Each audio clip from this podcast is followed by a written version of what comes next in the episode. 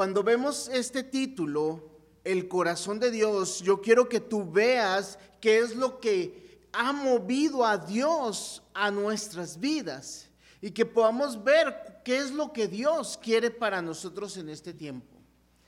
Es común que queramos saber la voluntad de Dios, queramos conocer qué quiere Dios, eh, qué le agrada a Dios, y más que eso, hay veces nos limitamos un poco en lo que es la voluntad de Dios, porque hay veces queremos saber y conocerla, pero no estamos viendo cuál es el corazón de Dios. La voluntad de Dios no es esto o aquello, yo lo he comentado, no es si el carro que me voy a comprar va a ser rojo, verde o azul, o qué modelo, o qué voy a hacer, en, aún en qué voy a trabajar. Eso no es la voluntad de Dios. Porque podemos hacer muchas cosas. Usted puede hacer cualquier otra cosa en vez de trabajar con Dios en sus propósitos pero siempre será algo menor, de menor valor y no podrá inventar algo mejor. Todos queremos que Dios bendiga lo que hacemos. Por eso nos importa la voluntad de Dios. No tanto por qué quiere Dios, sino porque Dios se agrade y me vaya bien. ¿Me explico? Entonces, si me está yendo bien, pues realmente, si Dios le gusta o no le gusta, pasa a segundo plano. Por eso es que tenemos que ver qué es lo que mueve el corazón de Dios en nuestras vidas. Ustedes tienen ahí ya sus hojas. Eh, quiero que puedan tomar notas los que nos están viendo eh, a través eh, del internet pues anótele en algún momento si usted puede acercarse y decir envíeme este, estas hojitas. Estas hojitas son simplemente una guía porque yo quiero que usted las guarde y recuerde y medite en lo que estamos aprendiendo y lo que vamos, Dios nos va a llevar a hacer. Usted y yo cuando vemos las escrituras, generalmente estamos buscando la voluntad de Dios. Queremos leer. Muchos de nosotros hemos crecido aprendiendo las historias bíblicas por separado. Nos hemos aprendido muchas historias en la palabra de Dios. Y más si hemos crecido en el Evangelio, nos sabemos un montón de historias, pero es una historia por aquí, una historia por allá. Hay veces si nos preguntan los nombres de los protagonistas de las historias que nos narra la Biblia, los revolujamos un poco. No sabemos quién fue primero, si en Elías o Eliseo, y nos hacemos pelotas y siempre estamos un tanto cuanto confundidos en esto. No sabemos las parábolas, pero no sabemos en qué libro de la Biblia vienen. Y aún creemos, y esto es común en nuestras vidas. Hemos leído una a la vez, cada historia siendo aplicada directamente en nuestra vida de una u otra manera, pero cómo las vemos y leemos la Biblia, esto es importante en nuestras vidas.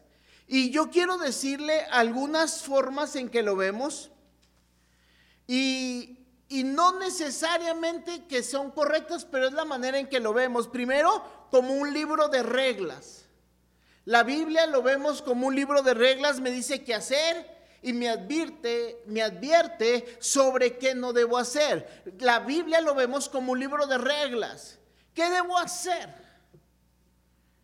Y recuerdo ese, esa anécdota de la persona que estaba buscando la voluntad de Dios en la Biblia y luego dice, Señor, muéstrame en tu palabra qué es lo que tengo que hacer. Se puso, abrió su Biblia, la hojeó y agarró un pasaje y dice, Judas fue y se ahorcó. Dice, no, esto se me hace que no es de Dios. Y va y busca otro pasaje y encuentra esa lectura que dice, ve y haz tú lo mismo. Y dice, ah, caray, creo que me equivoqué hoy, creo que no era la voluntad de Dios y se fue.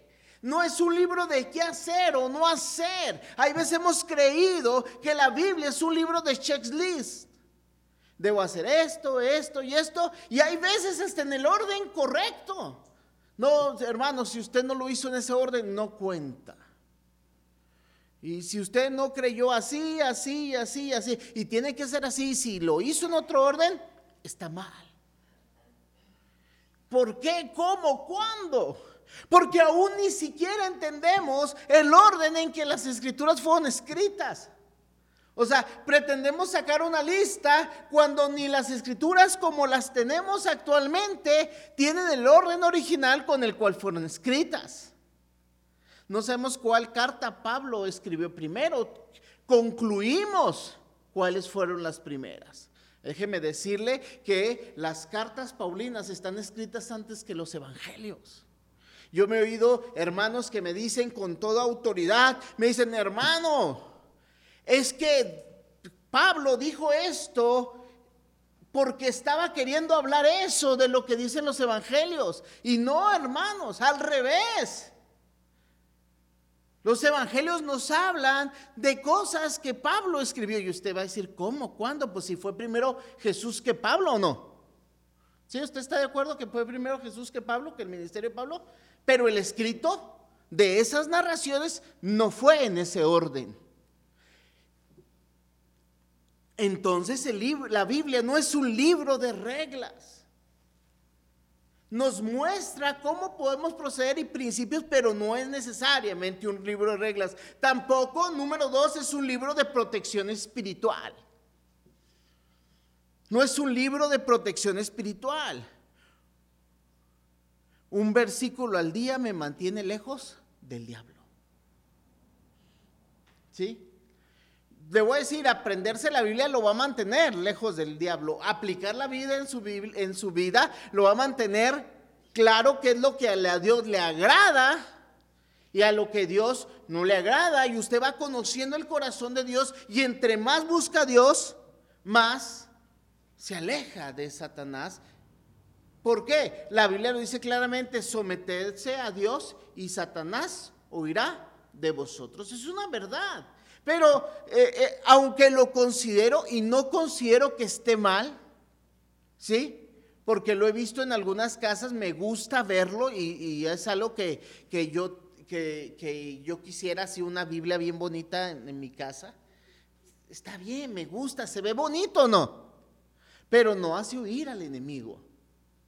Es más, usted puede ver mi librero y tengo varias Biblias algunas más bonitas, algunas más viejitas, dependiendo el uso y el tiempo y el modelo y la, edición, pues se ven bonitas o no. Pero eso no hace que sea un refugio o una protección, como dijeran, un detente.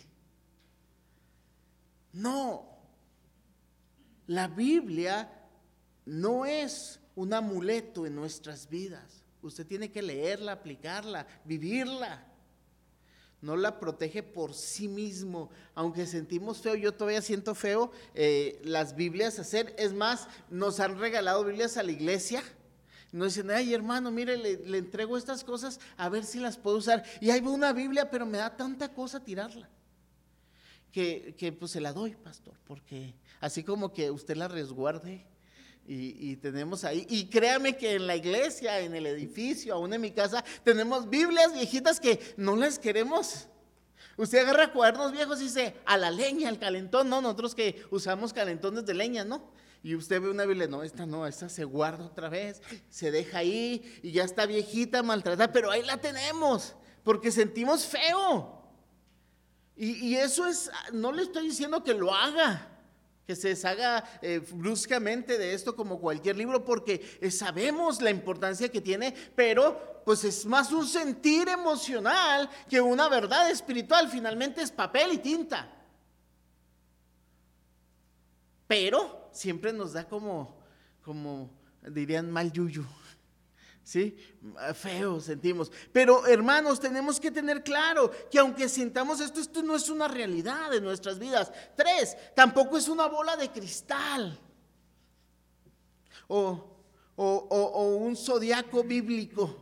Voy a leer mi versículo del día para que ver si me da suerte ni le va a decir adivinarle el futuro. Me ayuda a conocer los planes de Dios para mi futuro, mi pareja y mi trabajo. Vamos a ver si, si esto en la palabra de Dios me muestra, si es la voluntad de Dios que yo tome este trabajo.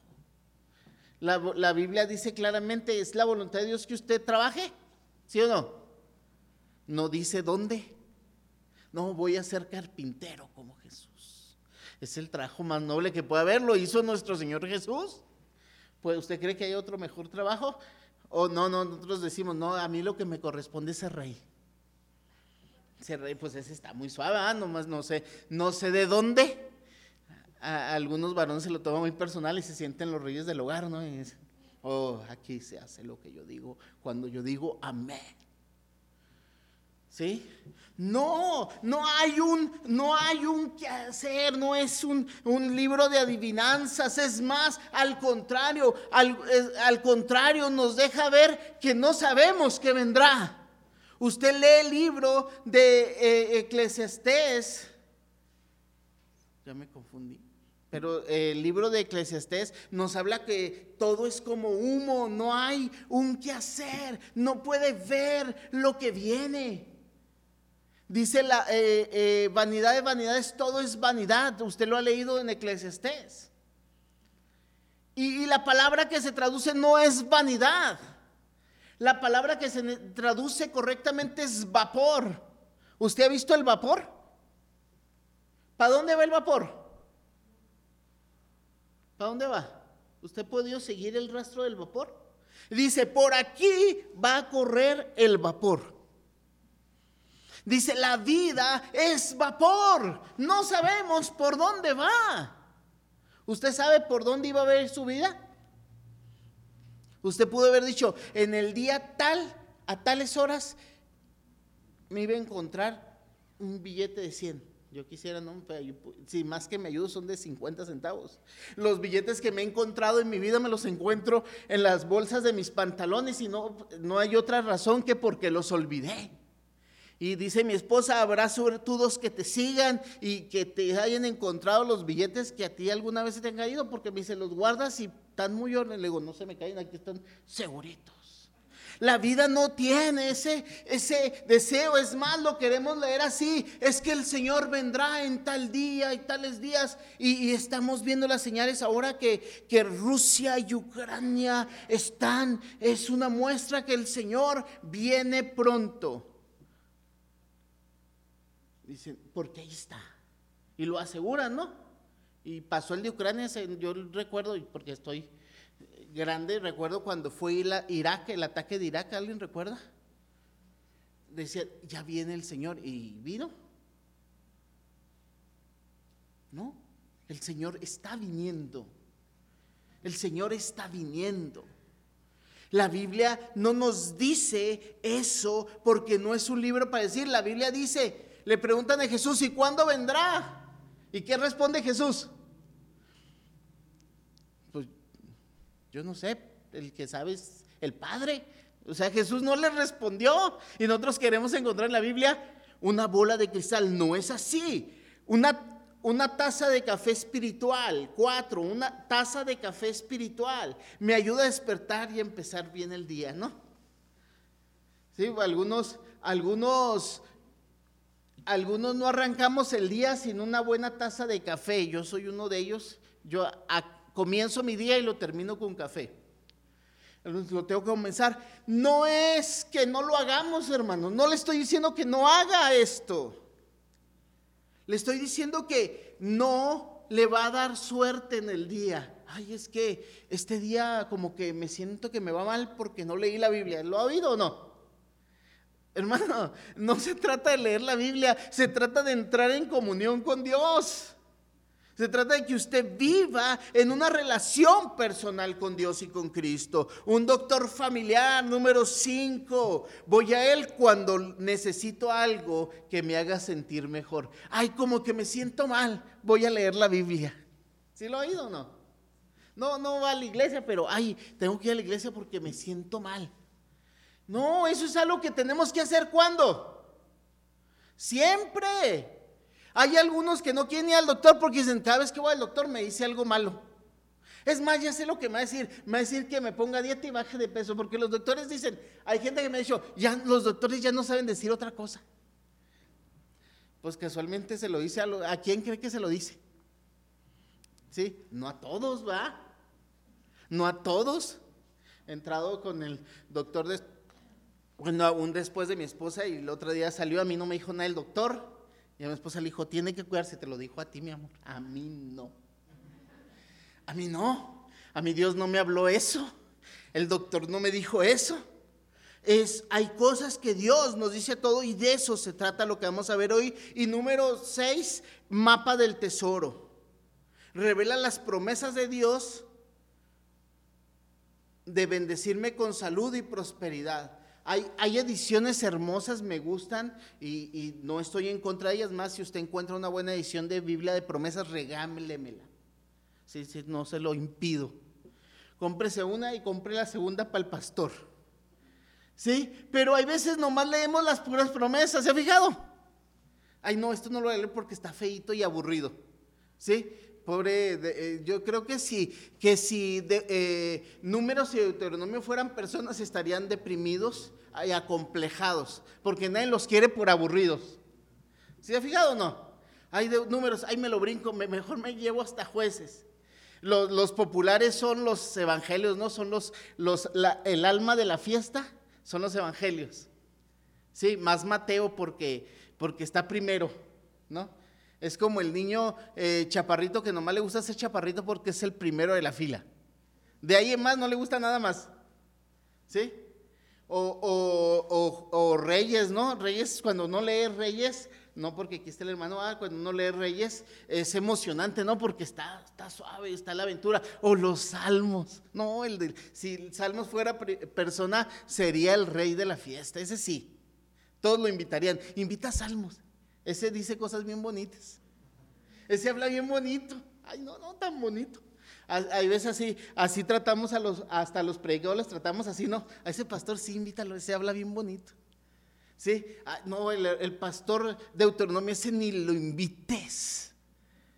Ese pastor le dicen eh, que duerme en vez de que predica. Le dice, arrulla. Le dicen la canción de cuna al pastor. Porque lo escuchas y te duermes. Porque lo leemos la Biblia así, se ha fijado, nomás las partes que nos gustan. Nomás queremos oír lo que nos complace. Si no me gusta, no es de Dios. aún así lo decimos, ¿no? Y lo decimos con la palabra de Dios. Entonces, la Biblia no es un mapa del tesoro. Usted guarda estas cosas y no que no lo hagamos. Usted puede tener su libro favorito en la Biblia. No, no se preocupe, no se pelea conmigo. Yo siempre digo, este es mi libro favorito. Lo he de casi todos, nomás de números casi no lo digo, pero un día lo voy a decir. Dice, estos no son puntos de vista incorrectos, hermano. No le estoy diciendo está mal si usted lo ha hecho, si usted lo hace.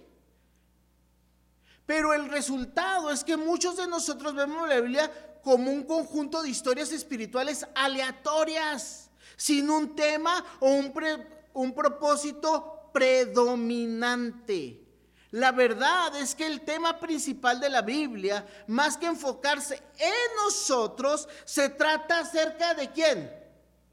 De Dios y su pasión por ser adorado por todos los pueblos. Dios quiere relacionarse con la humanidad. Dios creó a la humanidad para relacionarse con ellos. Hermanos, hemos creído aún que Dios creó la, humanidad para decir, tú si me caes bien, tú no. ¿Si ha oído eso o no? No, es que Dios creó a la humanidad, pero no a todos los quiere igual. Es más, lo decimos con orgullo. Todos somos creación de Dios, pero no todos somos hijos de Dios. ¡Wow! O sea, y, no, y, lo decimos con orgullo porque nos consideramos que qué. Que nosotros qué. Si somos, somos hijos, ¿va? Yo me siento como el hermano mayor cuando digo eso. ¿Se acuerdan? El, hermano mayor en la, la parábola del hijo pródigo que le dice, eh, cuando viene el hijo pródigo todo cochino y el padre lo abraza, el hijo mayor dice, porque el padre le da ese, mira, yo tan bonito que me porto, y este queriendo a los pecadores. ¿Se, ha sentido así orgulloso de ser cristiano? De ese decir, gracias a Dios, porque yo no soy como ese publicano. Míralo, míralo cómo ora, ni sabe orar bien, ni se sabe las cinco verdades espirituales. A ver, repítamelo, repítamelo. Dígame tres versículos acerca de la salvación. Si no se la sabe, usted no es salvo, ni podrá ser salvo. ¿O no? Lo he oído. Es más, predicamos así. Decimos, si no dejas el pecado, Dios nunca te va a amar. Yo no lo encuentro en la Biblia. Es más, lo decimos, es que Dios no ama al pecador. Aborrece al pecado. lo, lo, he dicho, ¿eh? y digo, ay Señor, perdona porque lo dije. Dios ama al pecador. ¿O no ama al pecador? Si me ama a mí. Es más, se lo va a poner así, lo ama a usted. Ah, ahí se sintió más feo, ¿ah? Porque si digo, si me ama a mí, usted dice, uy, qué creído el pastor. Pues si le digo, lo ama a usted, usted, ay, pastor, eh, así no me llevo. Dios tiene un amor por las personas. Dios ama a las personas. Porque Dios habla. Usted va a encontrar en, la Biblia palabras que se dicen naciones. ¿Ha oído la palabra naciones en la Biblia? De todo pueblo y nación. Esto habla a todas las personas, no importa de dónde venga, cuál es su origen, cuál es su idioma, cuál es su color de piel. Dios ama a todos. Y me acuerdo de ese canto, no sé si, si lo oyó usted. Cristo ama a los niñitos, a los grandes y chiquitos. Eso se lo decimos a los niños, pero a los adultos le decimos, no, a ti ya no te ama. Sí, porque Dios ama a todos los niños. ¿Cómo no va a amar a un niño Dios?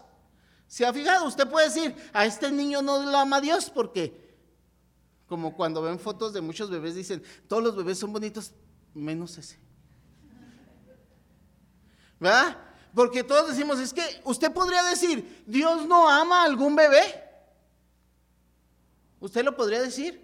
O ver a los niños y decir, mi hijo, déjame decirte, mi rey, te tengo una noticia, mi hijo.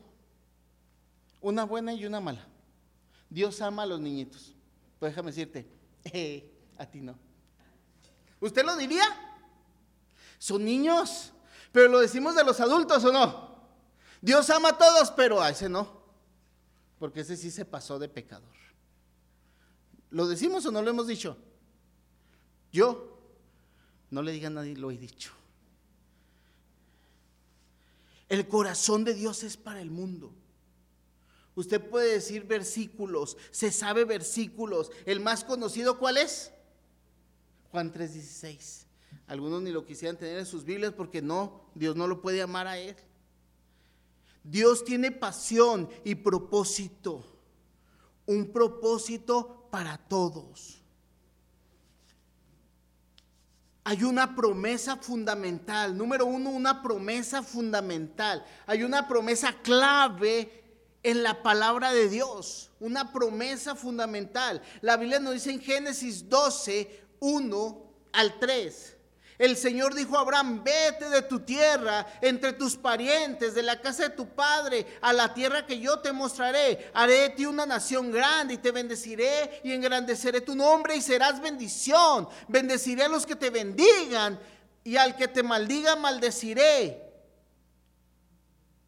Y eso nos encanta, ¿no? Dios me quiere bendecir. Si le digo, Dios te quiere bendecir, ¿tú qué dirías? Amén. Y al que te maldiga lo maldeciré, maldeciré, iba a decir, maldeciré. Tú dirías, amén, dos veces. Sí, porque hay unos que quisiera que el Señor les echara fuego con sal, así que sí, cocinaran bien.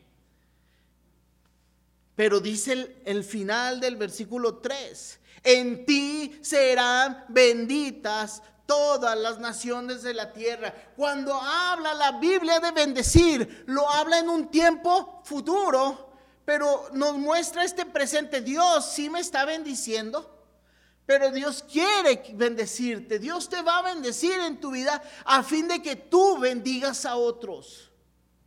Dios tiene un interés personal. ¿Con qué propósito bendecirá Dios a Abraham? A fin de que bendiga a otros. ¿Con qué fin Dios quiere bendecir tu vida? A fin de que bendigas a otros. Dios quiere que tú seas de bendición a otros. Muchos cristianos hemos creído que Dios nos trajo al Evangelio para ser cristianos, ser felices y congregarnos.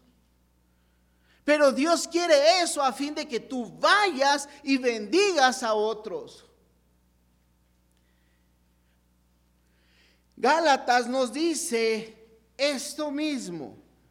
Versículo capítulo 3, versículo 8. La escritura, previendo que Dios justificaría a los gentiles por la fe, anunció de antemano las buenas nuevas a Abraham diciendo, en ti serán benditas todas las naciones. Pablo nos muestra cuál era su comprensión de esta promesa hecha a Abraham, que pronto se convertiría en Abraham.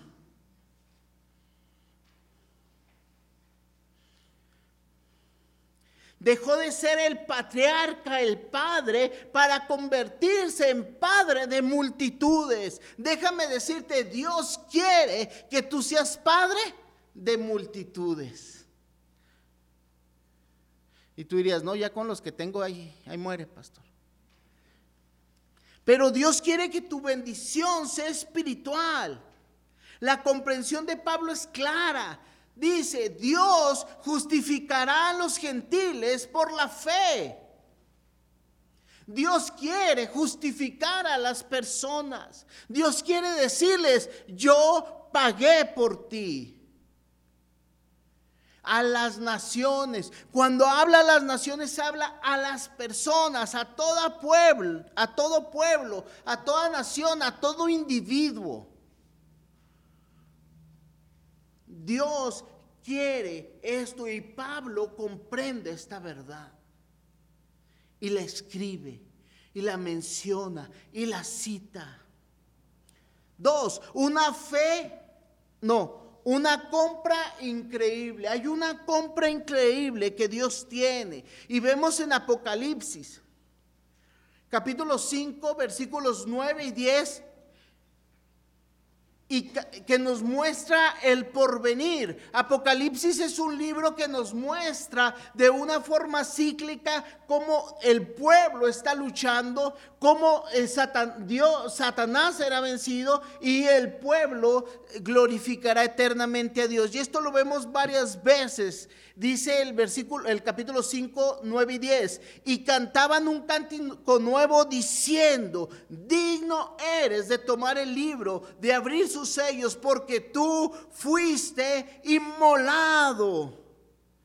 Y con tu sangre compraste para Dios a gente de toda tribu, lengua, pueblo y nación y los has hecho un reino y sacerdotes para nuestro Dios. Y reinarán sobre la tierra. Tú compraste, con tu sangre compraste para Dios gente de toda tribu, lengua, pueblo y nación. En ese momento nos muestra cuál es la pasión, el propósito global de Dios. Dios ha comprado, ha comprado. Dios te compró, Dios te compró, Dios te compró. Él fue el que pagó. Él fue el que lo hizo a fin de que estemos con Él, a fin de que vivamos con Él.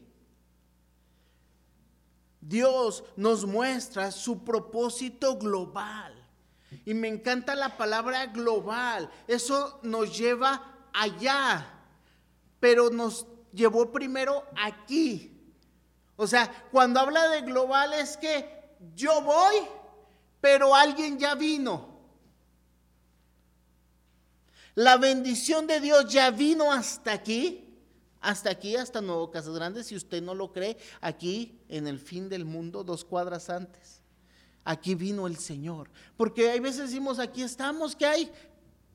¿Qué hay más cerca? Pues aquí estamos nosotros. Dios ha venido hasta aquí y ha tenido misericordia de todos nosotros. Pero Dios quiere ir hasta allá, hasta otro rincón del mundo. Hay veces queremos decir dónde sí puede ir y dónde Dios no. ¿Se ha fijado o no? O es que con aquellos no, Señor, se me que tú con aquellos no. Porque son muy malos. Porque están muy lejos, Señor. Dios quiere a cada persona. Cuando habla la palabra, recuerden, y cuando habla eh, la palabra de, cuando habla sobre todo el Antiguo Testamento, ahorita lo vamos a mencionar más que dice bendecirás, le dice Abraham, a todas las naciones se refiere a nosotros, hermanos. Y esa promesa va de retro, diríamos nosotros.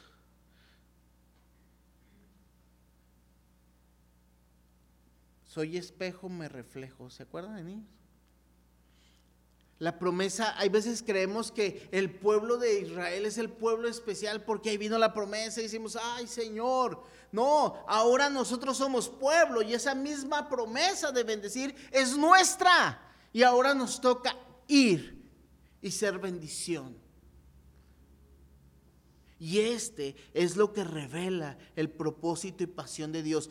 Él dio su sangre a fin de comprar a gente de toda nación, a todas las personas. Tres, una imagen del fin. Y nos muestra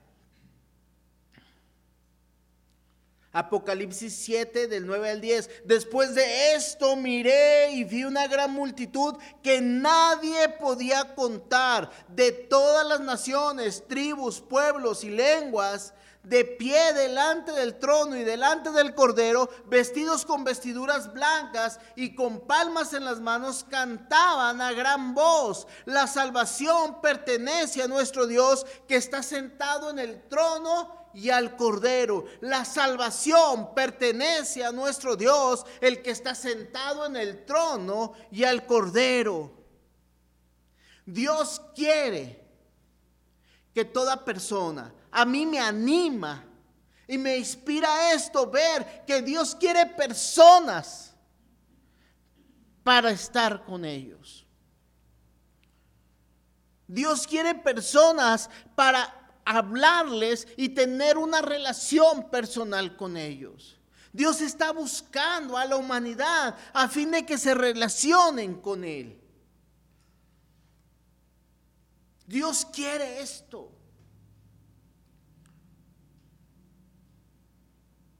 Hay veces cuando pensamos, es que el Dios ya viene, Jesús ya viene, nos asustamos. ¿Se ha fijado, se ha sentido alguna vez asustado porque el Señor ya viene? Yo creo que más de una vez, porque vemos cómo está el mundo.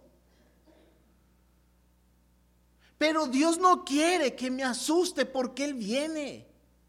Dios quiere que yo predique porque Él viene. Hay veces tomamos la actitud hollywoodense del fin del mundo. ¿Ha visto la actitud hollywoodense del fin del mundo? Yo no sé, de veras, no me ha tocado ver si en las películas o en las casas hay de esos bunkers. No sé, veía yo en las películas eh, que había un búnker, que había gente que en los 60s y 70s eh, casi hicieron casas subterráneas debajo de su casa pero los búnkers están planeados para cuántas personas? Para la familia. Y este búnker es para mi familia. ¿Y tiene comida para quién? Entonces cuando es el apocalipsis zombie y vienen todos los zombies y viene otro corriendo, ¿qué dicen? Ya no le abran. Primero, no sabemos si, si es zombie y nos va a contagiar para ser zombies. Segundo, ya no cabemos si metemos uno más, la comida se nos va a acabar. ¿Ha visto esos argumentos en las películas? Así somos como creyentes. Ya nos salvamos. Los demás, hay que se la rifen. creo que si fuera el apocalipsis zombie, en vez de predicarles, les disparábamos.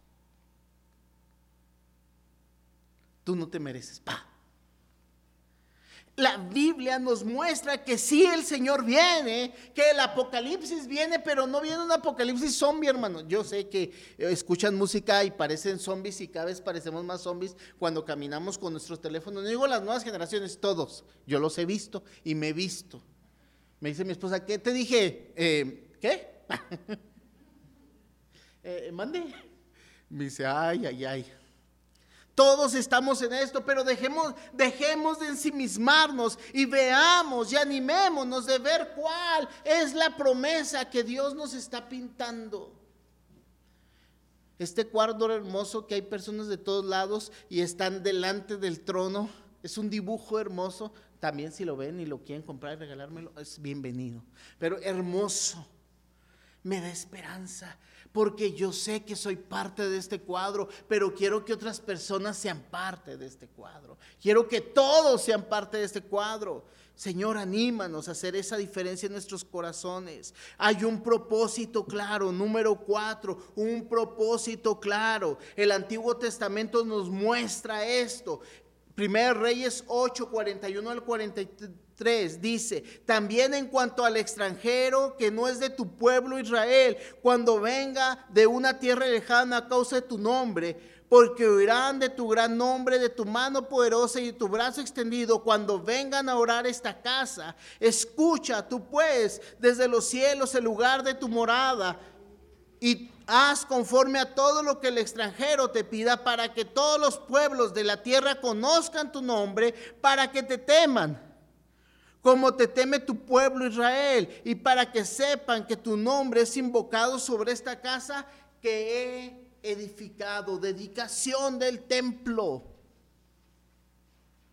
La dedicación del templo nos muestra, hay una casa que ha sido edificada y que toda persona que venga encuentre a Dios. Déjame decirte, este edificio no es el templo de Dios, no es la casa de Dios, aunque lo digamos así, no es la iglesia, tú eres la iglesia, nosotros somos la iglesia, tú eres el templo de Dios. Y cuando la gente venga a ti, que encuentre a Dios.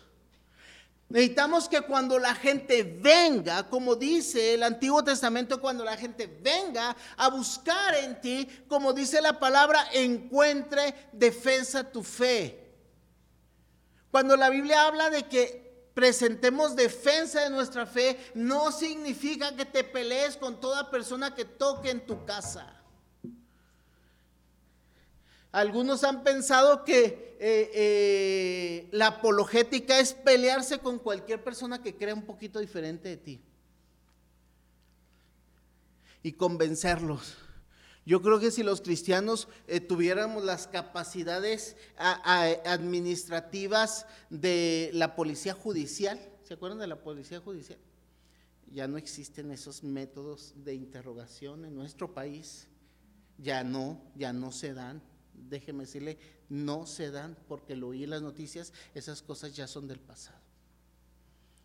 Ese de que les metían tehuacán, agua mineral en la nariz para que confesaran. Algunos creyentes, hay veces queremos ser así como cristianos a la gente. ¿Quieres creer en Cristo Jesús? Y te dicen, se me hace que no. Ven, quiero platicar un poquito contigo. Si tú no crees, o crees o va. Y si te dice que no, dices, es que es del diablo. Tú no convences a las personas, tú presentas lo que el Señor ha hecho en tu vida, tú vives la fe en Cristo y la predicas. Y la gente encuentra en ti una respuesta de salvación. No soy el Espíritu Santo, el Espíritu Santo obra en ellos y cada persona creerá la promesa del Señor y podrá ver lo que el Señor tiene para ellos. Isaías nos dice también, y hablando de Jesús su siervo, él dice, poca cosa es que tú seas mi siervo para levantar las tribus de Jacob, para restaurar a los que quedaron de Israel. También te haré luz a las naciones para que mi salvación alcance los confines de la tierra. Y se lo voy a leer en nueva traducción viviente porque es más claro y me gusta mucho como lo dice. Él dice, harás algo más que devolverme al pueblo de Israel. Yo te haré luz a los gentiles, llevarás mi salvación a los confines de la tierra. Está hablando el Señor de Jesús como el siervo sufriente. Tú también tienes que tomar esta promesa para ti. Dios quiere que tú como siervo de Dios tengas esta promesa, que puedas ir y llevar la salvación a los confines de la tierra. Estamos en los confines de la tierra, pero tenemos que ir a los confines de la tierra. En el Nuevo Testamento encontramos la promesa y el mandato y el llamado para hacerlo porque Jesús recibió esta promesa de Dios, este llamado del Señor, pero también nosotros lo replicamos por mandato de Jesús. Mateo 28, 18 al 20, espero que te lo sepas de memoria, si no, ahí está escrito, acercándose Jesús les dijo, toda autoridad me ha sido dada en el cielo y en la tierra. Vayan pues y hagan discípulos a todas las naciones, bautizándolos en el nombre del Padre y del Hijo y del Espíritu Santo, enseñándoles a guardar todo lo que les he mandado. Recuerden, yo estoy con ustedes todos los días hasta el fin del mundo. Es lo que conocemos como la gran comisión. Y espero que no sea como alguna vez escuché, esta es la gran omisión, porque no hacemos caso. Señor, gracias porque moriste y me salvaste. Y luego el Señor nos llama y decimos, no oigo, no oigo, soy de palo, tengo orejas de pescado. Eso no es para mí, eso es para otros. Pero la gran comisión es para ti, como lo es para mí. Y juntos cumplir el llamado de Jesús. Jesús recibió este mandato del Padre, porque lo vemos en Isaías. Pero Jesús nos dio ese mandato del Padre y nos comisionó para ir con Él. La misión no es nuestra misión, es la misión de Dios, es el corazón de Dios, que la gente le conozca. Y le dejo ahí escrito y se lo menciona a usted, la gran comisión en los evangelios y en los hechos. Marcos 16, 15, Lucas 24, 45 al 47, Juan 20, 21, Hechos 1, 8. El mandato está constantemente, lo leímos en el Antiguo Testamento. Es la promesa que Dios le da a Abraham. Está plagada toda la Biblia de esto. Esto es el corazón de Dios. Este es el tema unificador de la palabra. Jesús vendría a reconciliar al mundo con Él. Pero lo que Dios quiere es que la gente sea reconciliada con Jesús, con el Padre, por medio de Jesús.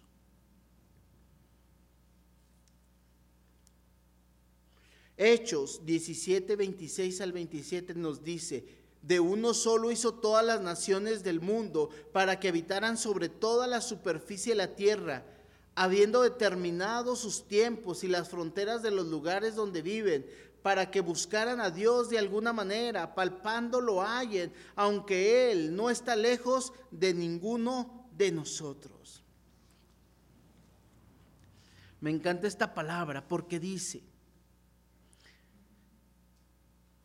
habiendo determinado las fronteras y los lugares, ahí están. Iba a haber pueblo, no sé dónde, fronteras, no sé dónde, solamente Dios los conocerían, para que buscaran a Dios de alguna manera. Y la palabra que me gusta aquí es palpando. Usted se le ha ido la luz alguna vez en la noche. Es, es, triste cuando se nos va. Si se nos va en la noche, noche, pues no importa, estamos dormiditos solamente llegará un poco tarde al trabajo. Pero hay veces se nos va como entre después de las 7, 8 de la noche, que todavía no estamos todos dormidos, pero pues estamos ahí despiertos y comenzamos a buscar todo. ¿Cómo? ¿Cómo busca usted la luz? A tientas, palpando, aquí será, aquí no será. Dice, la gente vendrá palpando porque no entiende y no ve la luz. La gente está buscando la luz, pero no lo sabe. La gente está buscando del Señor, pero no lo sabe. La gente tiene sed de Dios, pero no lo sabe. La humanidad tiene necesidad de Dios, pero no lo sabe. Es nuestro deber presentarles el Evangelio. Y les dejé dos definiciones que me gustaron mucho. Y, la, y la primera que usted encuentra ahí en sus notas. Creo que no. Espero que les haya dejado las dos. Dice, el Evangelio el Evangelio es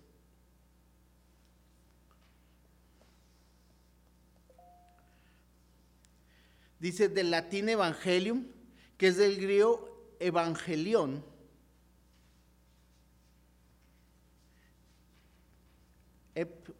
evangelión, buena noticia, propiamente de las palabras ev y Agelión, mensaje. Es la narración de la vida y las palabras de Jesús, es decir, la buena nueva del cumplimiento de la promesa hecha por Dios a Abraham, Isaac, Jacob, de lo que redimirá a sus descendencias del pecado por medio de la muerte de su Hijo unigénico Jesucristo, que morirá en expiación por el pecado de toda la humanidad y resucitará al tercer día para arrepentimiento y perdón de los pecados a todo el que crea en él. Me encantó esta definición y la saqué de Wikipedia. Eh, chicos, no copien toda su tarea de Wikipedia, pero tiene buena información. Pero está la información, dice, ¿qué es el Evangelio? Son las buenas noticias de salvación. El Señor ha cumplido su promesa ha cumplido la promesa de traer bendición y restaurar la relación con toda la humanidad. Buenas nuevas, expresión que se traduce del griego evangelión. Según John Stott, todos concuerdan en que una sola palabra, Jesús, constituye las buenas nuevas de Dios, las buenas noticias. Dios nos ha llamado a traer buenas noticias a las personas.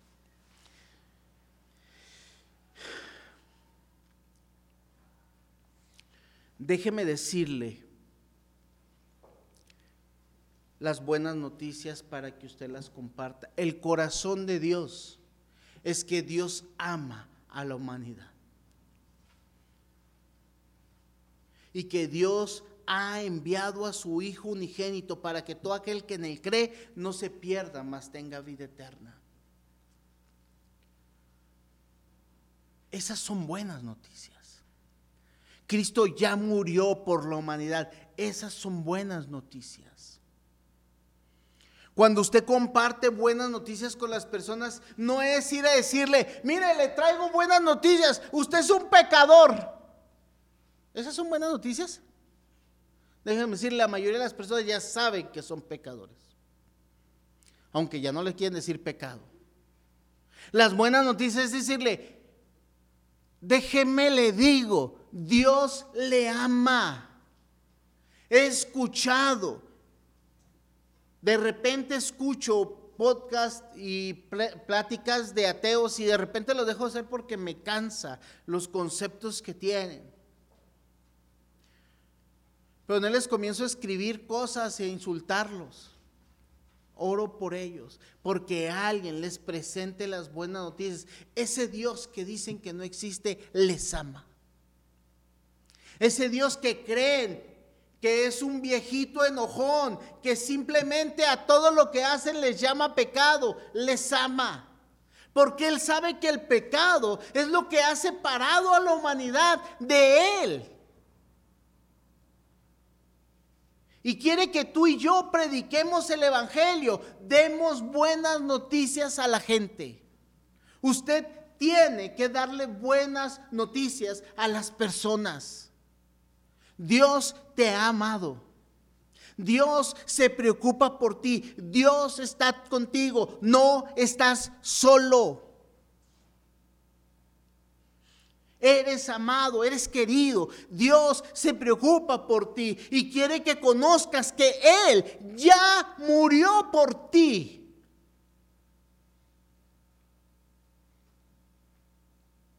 Decirle a las personas, ¿sabes qué? Déjame decirte, eh, Dios no murió por ti. Ah, lo siento. Gracias por participar. Esas no son buenas noticias. Eso no es evangelio. El Evangelio es claro, tú tienes que ir con las personas que están a tu alrededor y decirles la verdad que ellos no saben. Son hijos amados de Dios, que viven separados de su Padre. Y decirles, Dios te está buscando. No importa dónde estás. Porque es lo que sucedió con el hijo pródigo. Estaba comiendo algarrobas y dijo, se me hace que mi padre me daría algo ahí por ahí. Y el padre le dijo, yo te he estado esperando, yo pagué por ti, yo quiero que vivas el privilegio de ser mi hijo. Porque cuando Dios nos llama, no dice, ahora sí eres mi hijo. Él dice, ahora quiero que vivas como mi hijo. Porque la gente en el mundo no está viviendo como un hijo amado de Dios. Porque no sabe que es un hijo amado de Dios. Cree que tiene que hacer un montón de cosas, cumplir un montón de normas, dejar de hacer enojar a Dios para que Dios se digne amarlos. Pero Dios quiere decirle a la humanidad, yo ya te amé, tú ya recibiste la salvación, solamente no lo sabes.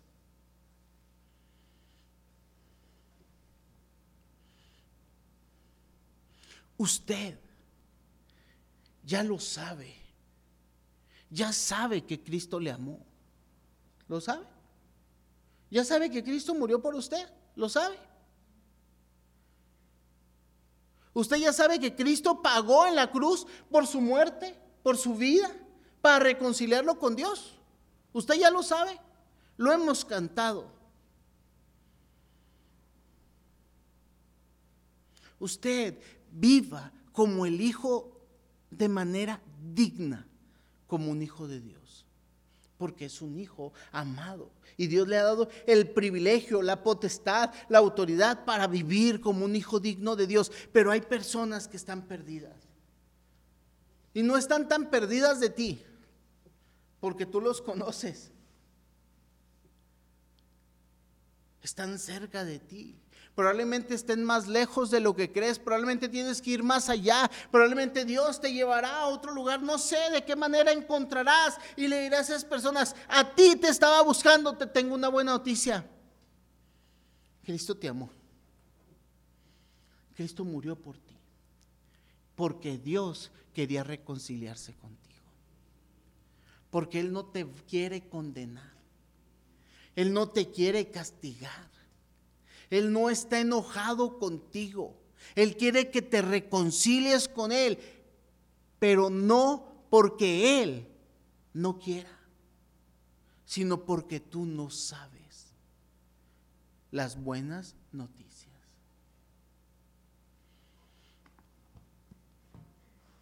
¿Alguien le ha dado alguna vez una buena noticia? Yo todavía estoy esperando a aquel que me dijo que me vendía un boleto para una rifa y nunca llegó. Pero alguien vino y varias personas vinieron y me dijeron, Aldo, eres amado por Dios. Y en algún momento yo dije, Señor, yo no quiero vivir más lejos de ti. Y Dios me puso su anillo, me abrazó y me dijo, gracias. Porque yo te estaba esperando. Y no te lo ganaste, yo lo pagué. Pero quiero tener una relación contigo. Seamos instrumentos de Dios, mis hermanos. Vivamos conforme el corazón de Dios de buscar a aquellos, de dar buenas noticias y hacer esfuerzos porque Dios ha amado a la humanidad. Ahora nosotros solamente hemos recibido bendición y ahora podemos ser bendición a otros. Oramos juntos. Padre, gracias. Gracias, mi Señor, por tu palabra que nos muestra, Señor, en todas estas bendiciones que encontramos, en todo este aliento que encontramos, en todo esto que vemos, Señor, que nos muestra, que nos da aliento, que nos guarda, que nos protege, Señor. Encontramos el mensaje claro, Señor, de que tu amor es lo que te ha movido a dar a tu Hijo, a bendecirnos, a comprarnos, a rescatarnos.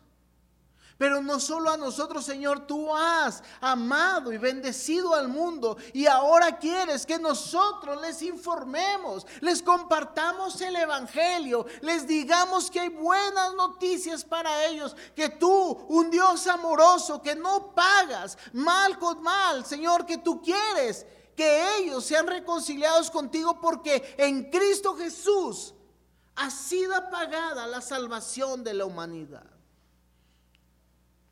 Señor, hay gente que no lo cree. Hay gente que no lo espera. Hay gente que lo duda. Hay gente que voltea su rostro esta promesa, Señor, danos el amor, la paz, la misericordia para hablarles de una u otra manera, Señor, para que presentemos tu evangelio y les mostremos nuestro amor, pero sobre todo le mostremos el amor tuyo que ya los ha redimido, pero ellos todavía no lo saben. Señor, que el mundo, que las personas, que los individuos que nos acerquemos, Señor, puedan voltear su rostro a ti y saber que tú les has perdonado su pecado, Señor, en la cruz. Tiempo atrás, Señor, esto ya fue para ellos.